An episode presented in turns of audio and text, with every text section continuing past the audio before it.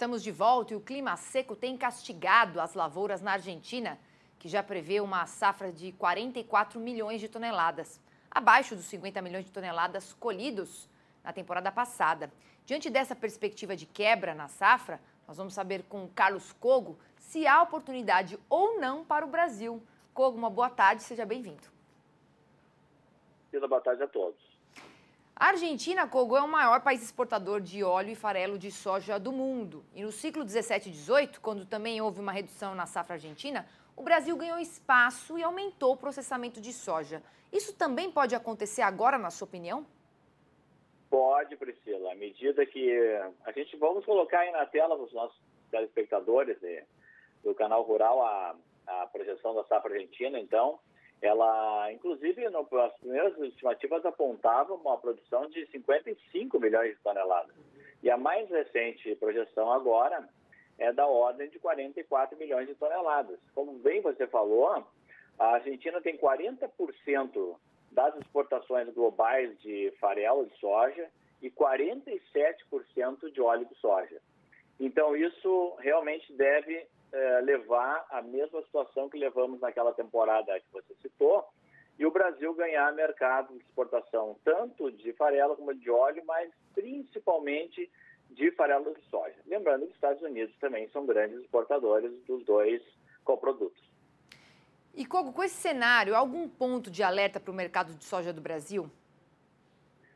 Nesse momento, realmente, eu creio muito mais no câmbio. Né? Nós temos uma situação altista para os preços, você tem um atraso na implantação é, da safra americana, você tem atraso nos embarques aqui no Brasil, né? outro tema que a gente vai tocar hoje, é, e o câmbio, que chegou a tocar aí na casa dos R$ 5,90 algumas semanas atrás e hoje está aí na faixa de R$ 5,55. Isso acabou reduzindo as cotações é, nesse período aí de 15 dias em quase 10 reais por saca de 60 quilos. Mas num horizonte de safra bem vendida já e o produtor bem tranquilo na parcela que resta vender, não causa nenhuma grande preocupação. E pode ter uma alta no preço do farelo e também do óleo de soja?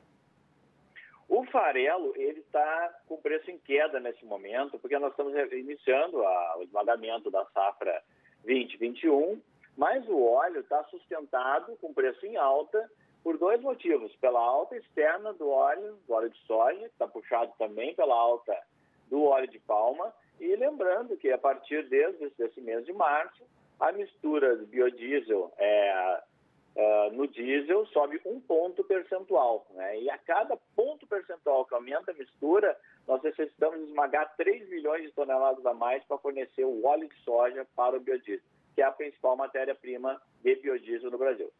Certo, a gente trouxe já essa informação que nessas primeiras semanas de março, né, as exportações de soja no Brasil já mostram uma recuperação frente a fevereiro e também em relação ao mesmo período do ano passado. E crescimento é um resultado aí, esse, esse crescimento é um resultado do atraso na colheita do grão, na sua opinião? Perfeitamente. Você veja no, no, gráfico que nós preparamos aí das exportações brasileiras, obviamente que março ainda é uma projeção, janeiro praticamente nada. Nós embarcamos o equivalente a um navio de soja.